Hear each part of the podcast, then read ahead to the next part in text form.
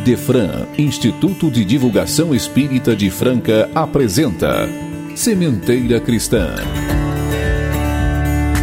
Prezados ouvintes, aqui estamos eu, Eurípides Mendonça e Nara Carlone para o nosso Sementeira Cristã desta semana.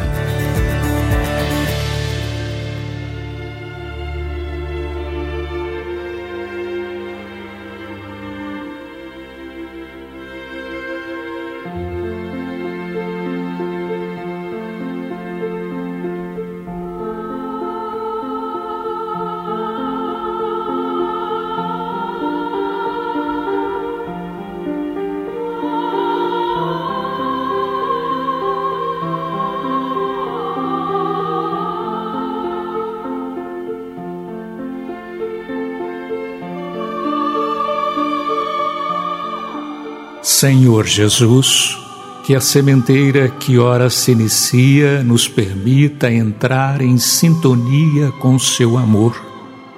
Que nossas súplicas te alcancem, rogando a bênção do amor, a fim de que possamos trabalhar em harmonia sob os teus superiores desígnios. Dá-nos a consciência de nossas responsabilidades e infunde-nos a noção do dever.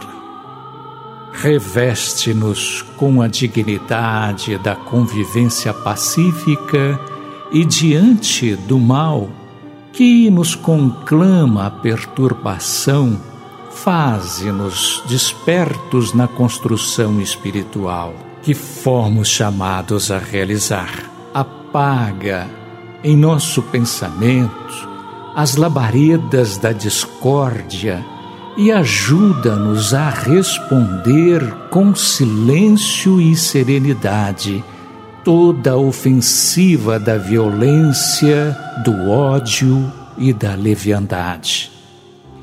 Estimula-nos a coragem para esquecer tudo que expressa inutilidade e ajuda-nos no cultivo dos valores morais indispensáveis à edificação do nosso futuro. Mestre, afasta de nós a indiferença que tantas vezes tem sido o nosso clima de invigilância na tua obra de luz. Que a fraternidade e a ordem a compreensão e o respeito presidam nossa tarefa de cada dia. Em teu nome, desejamos de todo o coração que seja feita a vontade divina, hoje e sempre.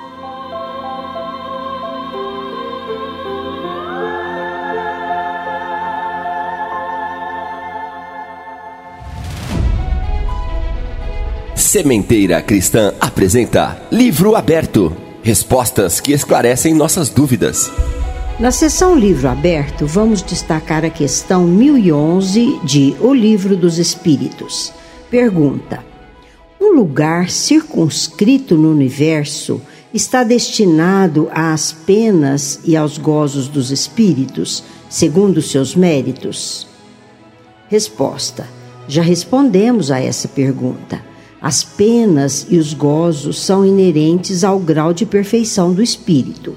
Cada um traz em si mesmo o princípio de sua própria felicidade ou infelicidade. E como eles estão por toda parte, nenhum lugar circunscrito ou fechado se destina a uns ou a outros. Quanto aos espíritos encarnados, são mais ou menos felizes ou infelizes segundo o grau de evolução do mundo que habitam.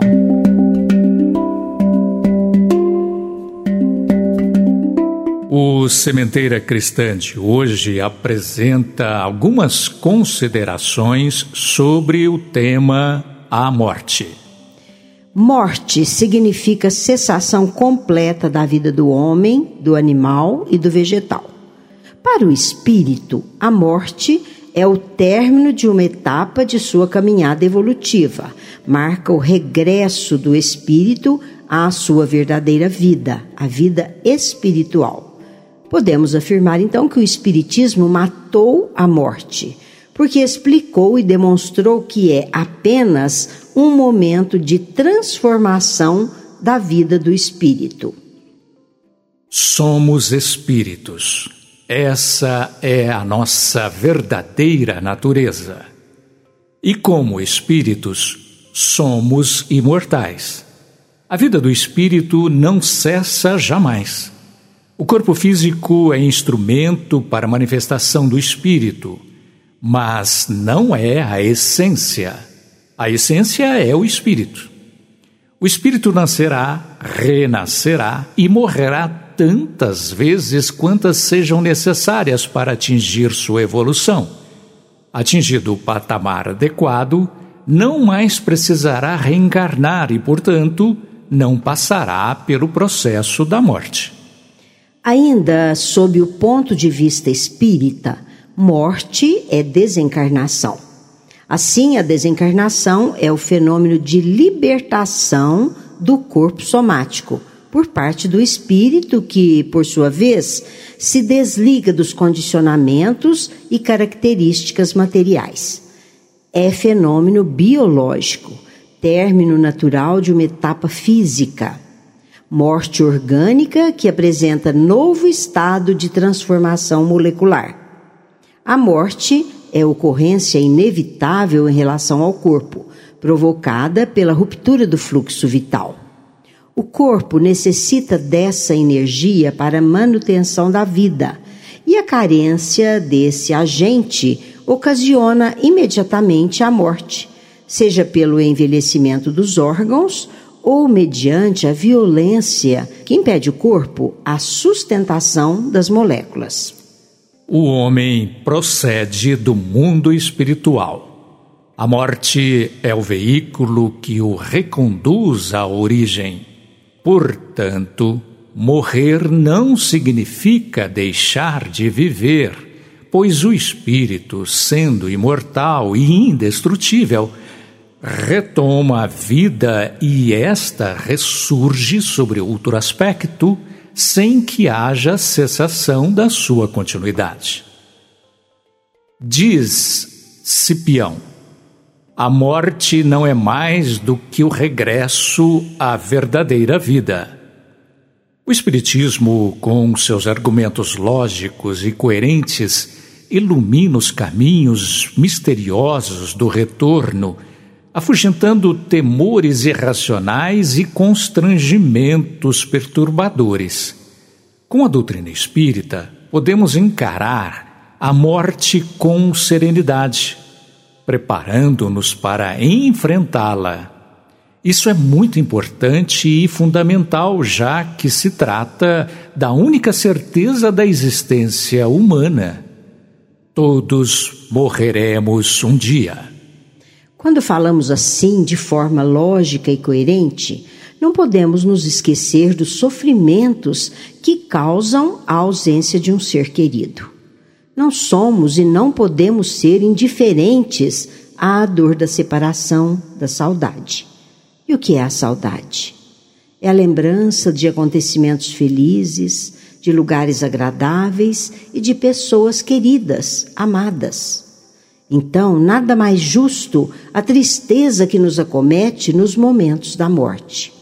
E como diz Joana de Ângeles, Deus não nos impede de chorar. Afinal, a lágrima é o grito silencioso de um coração que sofre. Quem de nós será tão insensível diante do sofrimento daquele que se debruça sobre o esquife de uma pessoa muito amada? e que se ausenta de nossa vida e de nosso convívio. Entendemos que tudo faz parte de uma programação espiritual que no momento não compreendemos plenamente e por isso sofremos. Daí a nossa solidariedade justa e necessária no sentido de consolar aqueles que passam por semelhante dor. Mas ressaltando que esta ocorrência ensejará uma felicidade mais ampla e duradoura no reencontro que inevitavelmente ocorrerá. E não podemos esquecer do espírito que partiu. merecedor de nosso respeito, de nossas orações, a fim de alcançar a serenidade e o equilíbrio tão necessários neste momento de chegada à nova dimensão. Pensando nisso, compreensível que nos preparemos para a morte, superando temores e dúvidas, inquietações e enganos, a fim de que, ao chegar nossa hora, estejamos habilitados a um retorno equilibrado e feliz. O primeiro passo nesse sentido é o de tirar da morte o aspecto fúnebre, mórbido, temível, sobrenatural. Há condicionamentos milenares nesse sentido. Pessoas existem que se recusam a falar sobre a morte, seja sua ou de algum familiar transferem sempre o assunto para um futuro remoto e por isso se desajustam quando chega o tempo da separação. Paulo de Tarso, na primeira epístola aos Coríntios, diz: Onde está, ó morte, o teu aguilhão? Demonstrando que a fé supera os temores e angústias da grande transição. O Espiritismo nos oferece recursos para encarar a morte com idêntica fortaleza de ânimo, inspirados igualmente na fé. Uma fé que não é a roubo de emoção, uma fé lógica, racional, consciente, uma fé inabalável de quem conhece e sabe o que o espera. O Espiritismo nos dá a conhecer os fenômenos que acompanham a separação do corpo físico e do espírito. Dizem os mais sábios: como vives, morrerás. Às vezes ela é rápida, fácil e suave, ao passo que, de outras vezes, é lenta, laboriosa, penosa, conforme o estado moral do espírito. A consciência pertence ao espírito e após a morte corporal, ele passa por um período variável de perturbação, de sono, de torpor, de acordo com o seu estado evolutivo. O espírito que cumpriu seus deveres na vida material, que consegue manter o desapego às coisas da matéria, que tem consciência da realidade, da imortalidade, que utiliza da oração para sintonizar com espíritos de condição elevada, se desvencilha dos laços que o prendem ao corpo físico com facilidade e serenidade. Nesses casos, a sensação é de alívio, não é penosa a separação e o despertamento ocorre de forma natural. No caso de espíritos que não aproveitaram a vida corporal para sua evolução, foram displicentes quanto ao cumprimento dos deveres, não se preocuparam com o conhecimento sobre a imortalidade, não cultivaram o hábito da oração e têm apego às coisas materiais, o desencarne será processo extremamente doloroso, confuso, demorado. E a perturbação espiritual será intensa e prolongada. Em muitos casos, a criatura não entende nem acredita que morreu. A tradição religiosa consagrou a extrema unção em que o sacerdote, com ritos e rezas, promove a absolvição do moribundo em relação aos seus pecados, antecedida, sempre que possível, da confissão, garantindo-lhe um ingresso feliz no além. No entanto, a realidade mostrada pela doutrina espírita é bem diferente Fórmulas verbais e ritualísticas não têm repercussão nenhuma nos domínios da morte. O mesmo acontece com o arrependimento formal, que reflete muito mais o medo que temos das sanções além túmulo do que a consciência da própria indigência espiritual. Filhos que somos de Deus, dotados de potencialidades criadoras intrinsecamente destinadas ao bem, necessitamos de estágios em condições de sofrimento, além túmulo, sempre que nos comprometemos com o mal, até que, como filho pródigo da parábola, reconheçamos nossa miséria moral e retornemos aos caminhos que o Senhor nos convida, iniciando laboriosa jornada de renovação. A ciência da Terra, com seus conhecimentos atuais, oferece poucos instrumentos científicos para descrever o processo da morte. Ficamos, portanto, circunscritos às informações dos espíritos. Sem entrar, portanto, em detalhes técnicos, pode-se dizer que o desencarne começa pelas extremidades do corpo físico e vai se completando na medida em que se rompem os laços fluídicos que prendem o espírito ao corpo. Por isso, o moribundo apresenta pés e mãos frias porquanto o coração enfraquecido não consegue bombear adequadamente o sangue para todas as áreas do corpo. Na medida que o desligamento vai ocorrendo, a energia vital não é suficiente para manter o funcionamento dos órgãos, e quando esta ocorrência alcança o coração, o corpo perde a sustentação e deixa de funcionar. Cessa então a circulação e a morte consuma-se em poucos minutos. A medicina dispõe de amplos recursos para reanimar o paciente, sobretudo quando se trata de um problema funcional, como infarte ou estrangulamento da irrigação sanguínea. A massagem cardíaca, o choque elétrico e outros recursos, quando aplicados imediatamente, têm salvo milhares de vidas. Porém, diante do esgotamento natural dos órgãos, o processo torna-se irreversível e a criatura falece. Os espíritos nos narram que no momento da morte é disparado um curioso processo de reminiscência.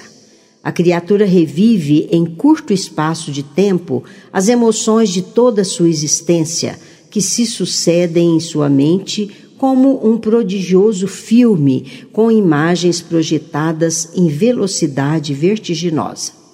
É uma espécie de balanço existencial, um levantamento de débito e crédito, definindo a posição do espírito ao retornar à espiritualidade. Trata-se de um mecanismo psicológico automático que ocorre na intimidade da consciência antes da morte ser consumada. Relatam ainda os espíritos da dificuldade de se aceitar a condição de morto, o contato com familiares e conhecidos já desencarnados, a facilidade de sentir o que as pessoas estão pensando sobre ele, a sensação de leveza ou as impressões extremamente desagradáveis como a visão dos despojos carnais e outras sensações. Enfim, a experiência de reviver a própria existência em circunstâncias dramáticas pode representar uma preciosa advertência conscientizando-nos de que é preciso investir na própria renovação a fim de não se chegar despreparado no plano espiritual quando efetivamente chegar nossa hora. A maioria dos desencarnados passam por progressiva inconsciência como uma espécie de anestesia geral, não tomando consciência da grande transição.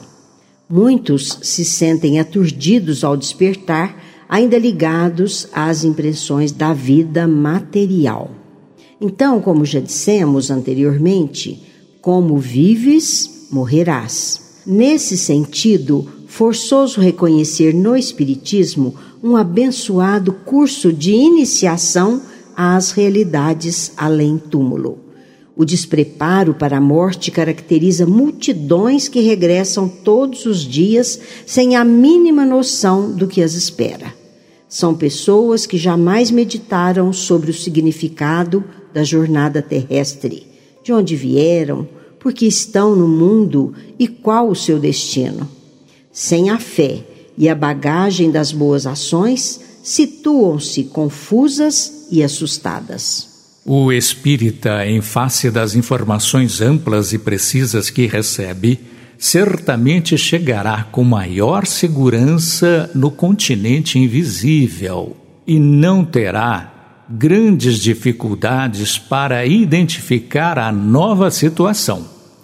É evidente que o conhecimento ajuda, mas isto não lhe conferirá o direito de ingresso em comunidades venturosas, o que dependerá do que fez e como viveu. Diante de tudo isso, podemos afirmar que a morte, com raras exceções, é traumatizante. Seja para o espírito que parte, como para os que ficam na terra. Raros estão preparados para a nova jornada de realidades espirituais, impregnados ainda por interesses e preocupações materiais. Diante desta circunstância, tanto o paciente que enfraquece paulatinamente, quanto familiares em vigília, podem e devem valer-se de um recurso infalível, a oração. Por suas características espiritualizantes, oferece um lenitivo providencial que ameniza a sensação do momento da morte, encontrando a reconfortante presença de Deus fonte abençoada de segurança e serenidade em todas as situações. Esta prece não deve ser um processo mecânico, com verbalismo exterior, mas sim envolvida em verdadeiro sentimento de sintonia e fé em Deus. A prece sincera, com sentimentos de confiança, vai proporcionar facilidade ao espírito no momento do seu desligamento e equilíbrio para os que ficam. Podemos ainda observar que, quando comparecemos a um velório, cumprimos um sagrado dever de solidariedade, oferecendo conforto à família. Mas, infelizmente, muitos de nós se esquecem da compostura espiritual de respeito pelo ambiente. Muitos dos presentes parecem estar em oportuna reunião social. Afirmamos que isso, evidentemente, não é favorável ao espírito e ainda dificulta a tarefa da equipe de socorro que habitualmente comparece para ajudar o desligamento. O desencarnado, em estado de inconsciência, necessita de vibrações respeitosas e amorosas por parte dos encarnados. Bem, concluindo nosso trabalho, afirmamos: a morte não é o fim. O espírito, com seus potenciais de inteligência e sentimento que lhe definem a individualidade, simplesmente deixa o corpo de carne e parte rumo à verdadeira vida. A fatalidade, vida e morte faz parte do quadro da evolução espiritual de todos nós. É um fenômeno natural enquadrado nas leis divinas. Por isso, considera a tua vida aqui na Terra sob o ponto de vista espiritual. Treina o despreendimento dos bens materiais, o desapego a pessoas e dilata o amor em forma de esperança para reencontros futuros. Todas as tuas tarefas devem ter a meta para além da fronteira do túmulo. Assim estarás acostumado à ideia da imortalidade, da sobrevivência do espírito.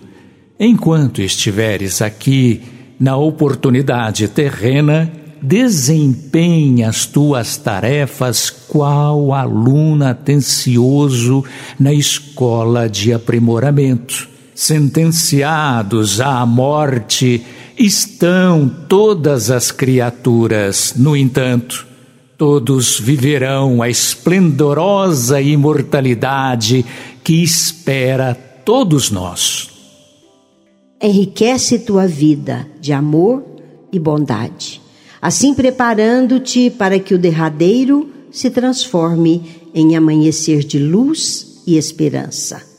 Aquele que crê na imortalidade amplia os horizontes e as expectativas da vida e se enobrece no bem e na libertação das paixões perturbadoras.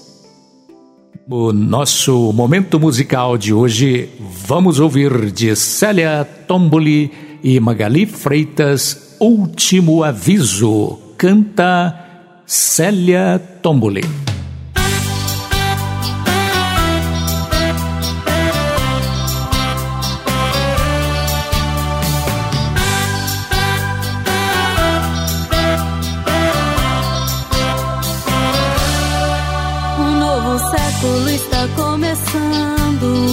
planeta Terra se modificando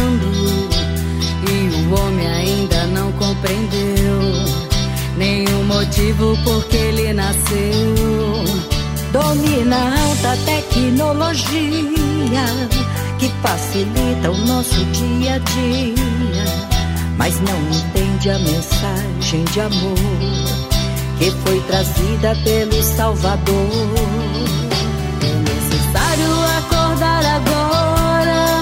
O tempo é curto, já chegou a hora. Vamos fazer que o mestre diz. Reaprender amando nosso irmão. Deixar de lado orgulho e ambição para tornar nosso mundo feliz. De que adianta o avanço da ciência se só usarmos nossa inteligência para enriquecer, ferir e conquistar e pela força o outro dominar? Quando partimos para o outro lado, nada levamos na grande viagem. Somente o bem que houvermos praticado será contado em nossa bagagem. Cristo alerta é hora da verdade. Já está passando o trem da eternidade e o próprio Mestre Jesus é o condutor. Último aviso: quem ficar de fora próximo trem ainda demora, terá passagem. Só quem tiver amor.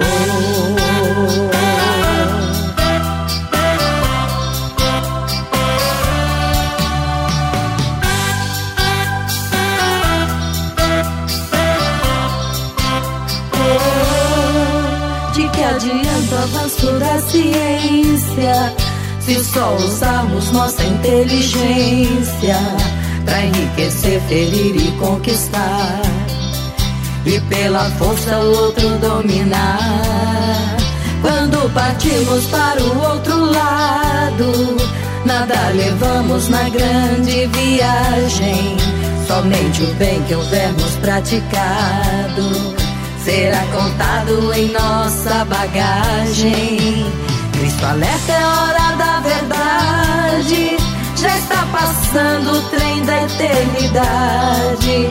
E o próprio Mestre Jesus é o condutor.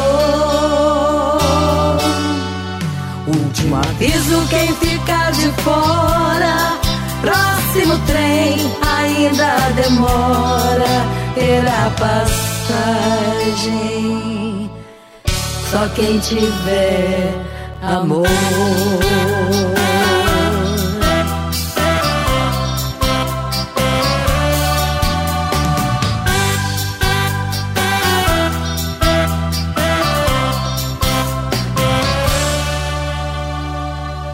quem tiver amor.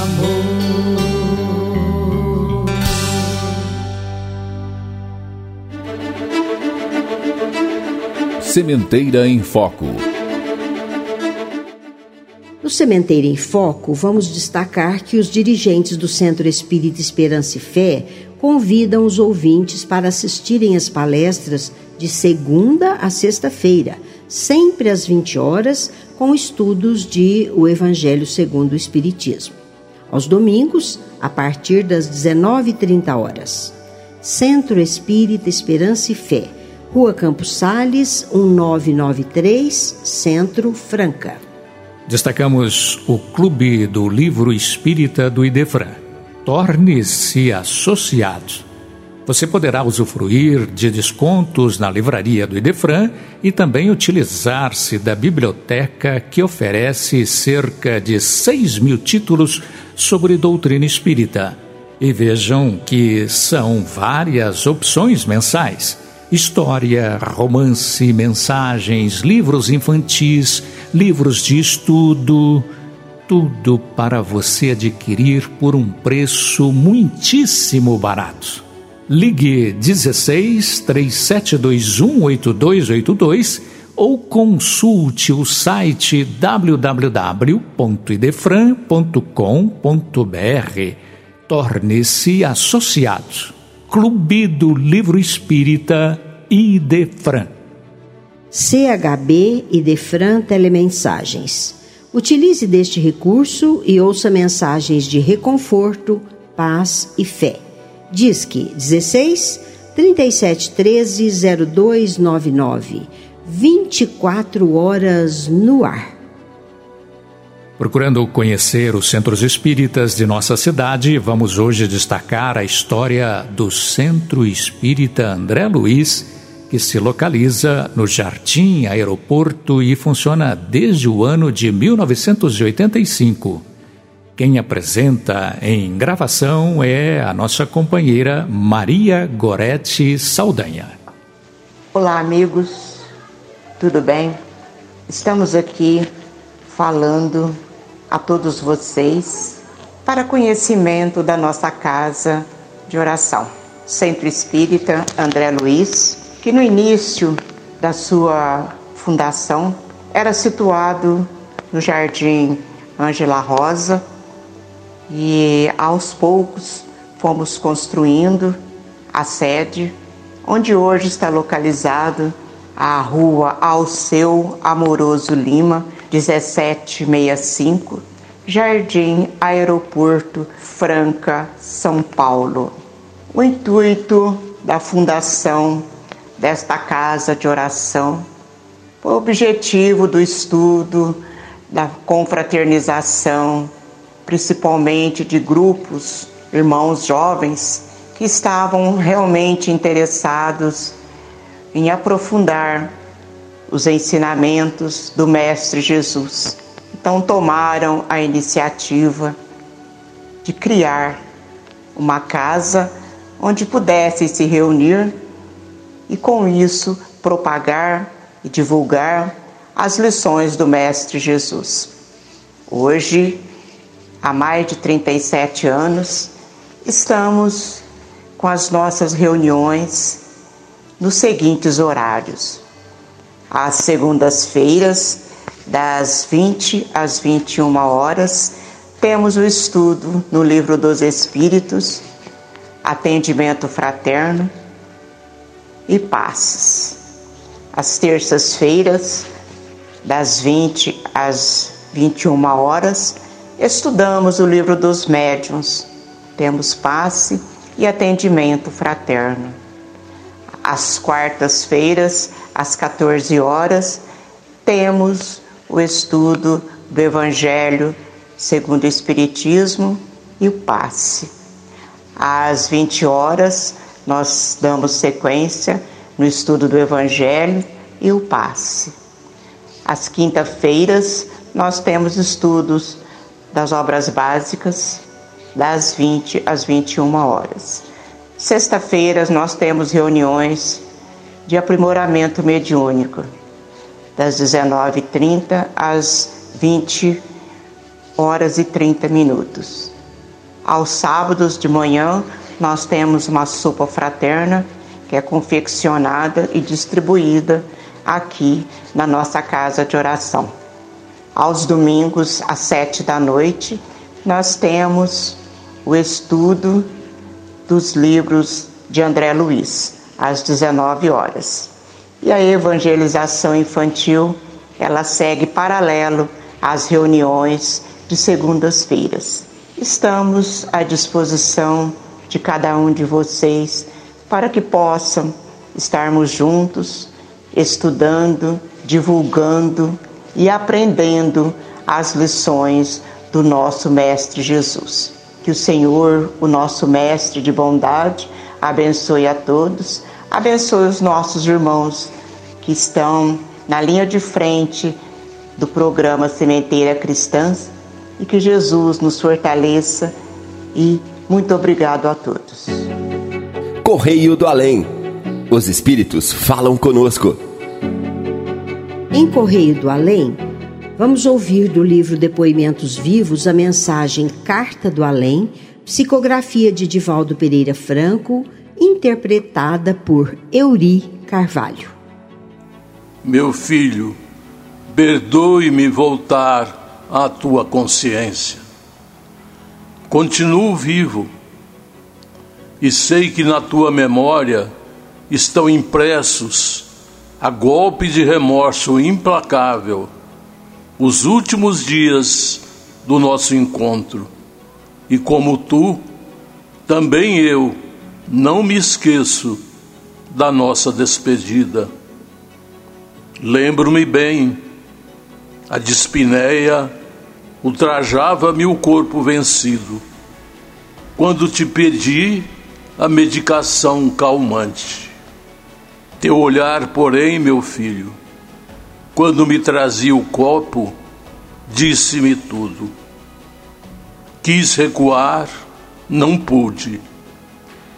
A tua ansiedade parecia pedir-me que sorvesse o conteúdo do vasilhame em que tuas mãos nervosas pingaram a dose fatal de arsênico.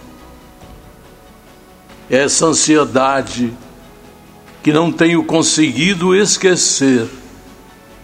Imprimiu na minha alma emoções desordenadas, e no momento em que o veneno escorria pelo meu tubo digestivo e o suor descia em bagas pelo teu rosto, eu me revi moço, como se a aproximação da morte tivesse vencido o tempo e eu recuasse aos primeiros dias do lar.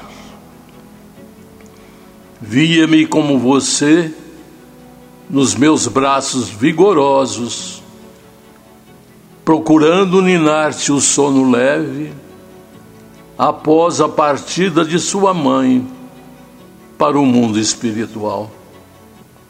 Lembrei-me das noites que passei debruçado sobre o teu leito de criança, procurando acarinhar-te, esquecido de mim mesmo. Via-te crescer, recordei-me a educação primorosa que te dava, enquanto minhas mãos se calejavam no trabalho frequentavas a faculdade de medicina e nesse justo momento minha mente virou um turbilhão. Ainda pude concluir que o filho que eu ninara com minhas mãos assassinava-me para se apossar da riqueza que na verdade era sua. Não morri, meu filho. Não conseguiste me matar. Por que te precipitaste, meu filho? Restava-me da vida física apenas um mês. Acompanhei-te a princípio, tomado pelo ódio que requeimava mais do que o veneno no estômago. Ódio que me fazia enlouquecer sobretudo por estares vendendo nossas propriedades para gastares em ilusões e banalidades.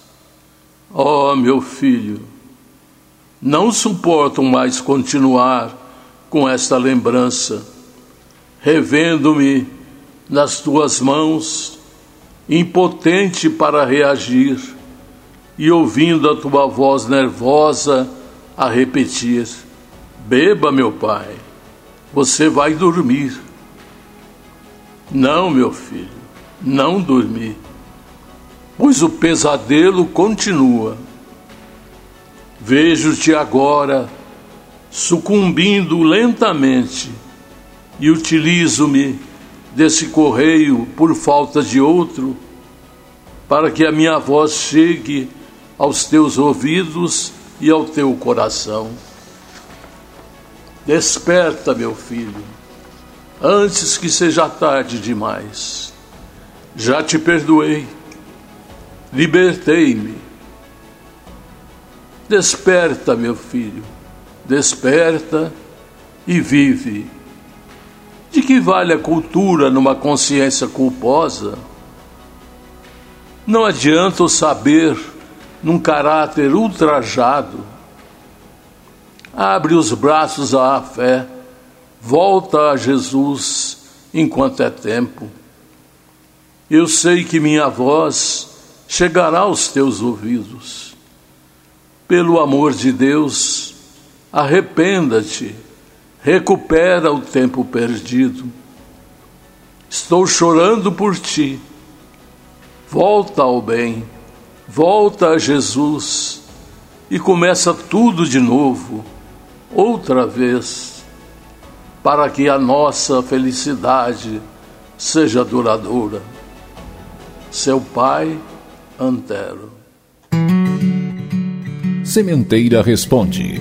Esta sessão é dedicada a questionamentos de ouvintes. Participe! Rádio Idefran, já na sessão Sementeira Responde, vamos atender a nossa prezada ouvinte Fernanda Monteiro, que perguntou à equipe do Idefran. Gostaria de esclarecimento sobre as palavras de Paulo aos Coríntios. Sei que tudo posso, mas nem tudo me convém. O que não me convém? Quem responde em gravação é Sônia Lúcia Rodrigues. Paulo, na primeira carta aos Coríntios, fez uma constatação que não envelheceu. Todas as coisas me são listas, mas nem todas as coisas convêm. A humanidade tem vivenciado profundo processo de mudança, resultante da necessidade de encontrar novos caminhos que a aproximem da paz e da felicidade, mas por vezes perde a noção do que é conveniente. Há milhões de pessoas querendo mudar, algumas motivadas por bons valores, outras por suas ambições. Desse modo, chegamos ao ponto em que quase sem exceção, as pessoas se acham no direito de tentar tudo, testar tudo, negar tudo e até aceitar tudo, quase como se mergulhassem de olhos fechados sem saberem onde vão cair. A mudança costuma ser precedida pelo caos. Vivemos um caos aparente. Há um quê de rebeldia, negação, extremismo, até de anarquia no ar. Enquanto Deus, que não varia de humor nem muda de opinião, produziu leis perfeitas e eternas que dão estabilidade ao universo. Os homens estão evoluindo através da experimentação. O ser humano amadurece e de tempos em tempos muda sua ótica sobre o mundo e as relações, suas leis e regras de conduta são alteradas, tornadas obsoletas no presente e para o futuro. É pela própria experimentação ou análise das experiências alheias que o homem adquire conhecimento e valores. No processo de transformação da humanidade, muitos temem, mas só se percebe que existe sujeira onde a luz se manifesta O aumento do caos aparente é progresso bem mais perto de nós. Temos mais liberdade por termos conquistado mais capacidades, mas sabemos que a quem muito foi dado, muito será pedido. A conquista de direitos não exclui os deveres. Nem tudo convém. A decadência dos valores morais não nasce do bom uso do livre-arbítrio. Paulo, ainda em Coríntios, primeira carta, também disse: Todas as coisas me são lícitas, mas eu não me deixarei dominar por nenhuma delas. Agir com liberdade é diferente de agir na libertinagem. Direitos e deveres são para todos. Não adianta cobrar mudanças do mundo se nós mesmos não mudamos para melhor. É tempo de reavaliarmos nossa conduta de forma isenta de interesses pessoais. O melhor caminho não é o meu ou o seu, é o nosso. É possível fazer só o que convém. Basta a boa vontade e seguirmos tudo o que nos ensinou o meigo Rabi da Galileia. Pensadores e suas reflexões. Em Pensadores e suas reflexões, vamos ouvir Haroldo Dutra Dias sobre a morte. E de início gostaríamos de lembrar, com Kardec, na introdução do Livro dos Espíritos, que uma das maravilhas do Espiritismo é nos livrar do desespero do túmulo. A perda de um ente querido, a perda de alguém que amamos, a perspectiva de uma separação eterna. E a perspectiva do fim de tudo com a morte é uma das ideias mais aterradoras que o Espiritismo soube afastar com a maravilha do esclarecimento da possibilidade de comunicação entre aqueles que já atravessaram os portais da morte e nós, que ainda estamos em provas e expiações no corpo físico. Esse fato extraordinário a prova da imortalidade da alma por si só, nos conduz às mais profundas reflexões, porque altera de modo substancial o quadro dos nossos valores, altera a nossa lista de prioridades. A certeza da imortalidade da alma nos dá uma dignidade sem igual nós caminhamos, diz Kardec, em meio às lutas, aos sofrimentos, aos desafios, aos tropeços, às perseguições, agressões, caminhamos de cabeça erguida, porque sabemos que toda luta, que toda prova é nuvem passageira no céu da nossa evolução espiritual. Nos aguarda a vida no mundo espiritual, a vida futura, como dizia Kardec. E isso nos dá uma esperança serena, não sem dor, não sem lágrimas, não sem suor, mas uma esperança serena que nos permite caminhar sabedores de que a nossa imortalidade é a maior herança e o maior presente que o nosso Criador poderia ter nos dado.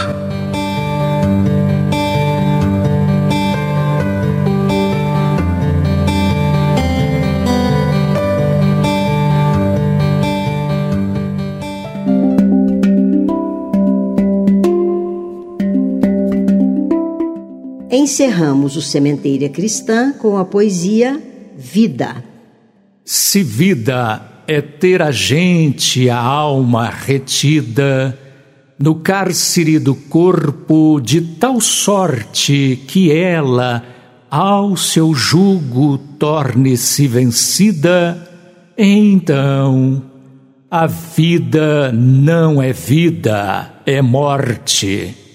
Se morte é o eximir-se a alma do forte grilhão da carne, alando-se em seguida para o alto céu num rápido transporte, então a morte não é morte, é vida. Se vida é ter a alma, a escravidão que humilha, treva que envolve a estrada que ela trilha, se morte é a mutação de sua sorte, é a volta sua, livre a luz perdida, por que esse apego que se tem à vida? Por que esse medo que se tem da morte? Agradecemos a audiência de todos e convidamos a estarem conosco em mais um Sementeira Cristã, todos os domingos às nove horas. Idefran apresentou Sementeira Cristã. Idefran é amor no ar. Pessoal, segue ao Sementeira Cristã o programa Vida Espírita ao vivo